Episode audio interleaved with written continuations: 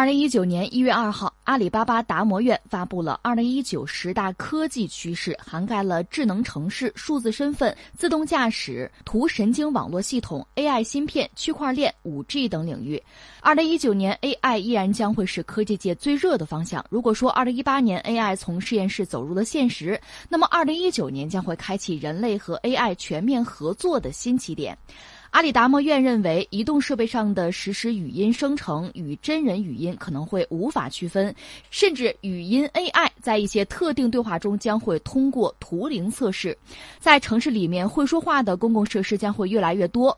关于 5G 领域，阿里达摩院认为，5G 网络的连接能力将会增强到百亿级，带来海量的机器类通信以及连接的深度融合。随着 5G 时代的来临，网络将会向云化、软件化演变，也会催生。全新的应用场景，比如说车路协同、工业互联网等领域将会获得全新的技术赋能。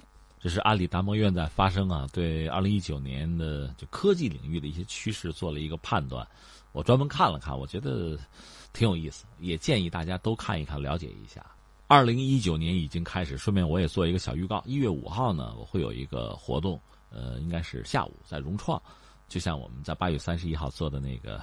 呃，我们点击突破二点五个亿的那个庆典一样哈，在融创讲的是我个人对于二零一九年的一些一些猜测吧，一些推测吧，这样一个一个事情。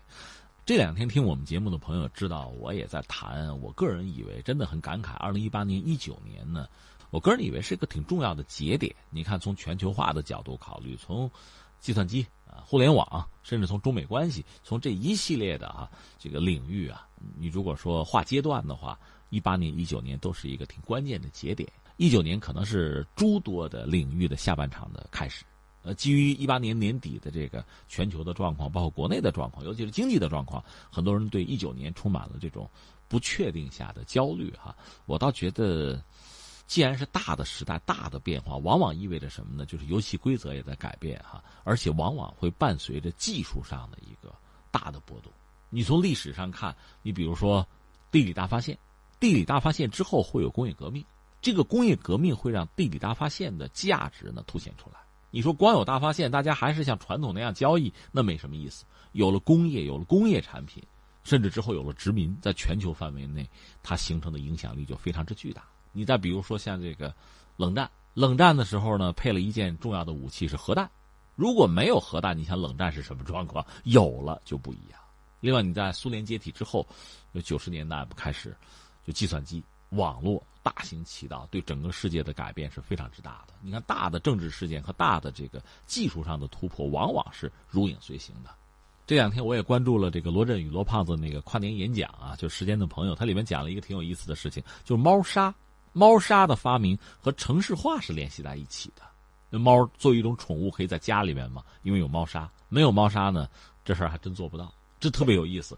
那我刚才罗列的这些现象呀，说明的是什么呢？这个大的变动，其实往往意味着什么？你看嘛，就是技术上一个大的进步啊，突破就发生，它会带来其实规则彻底的改变，商业模式的彻底改变，包括我们你说我要赚钱，我要盈利哈，我要做一个企业，做一个项目，哎，那你看着吧，很多变化就此就诞生了。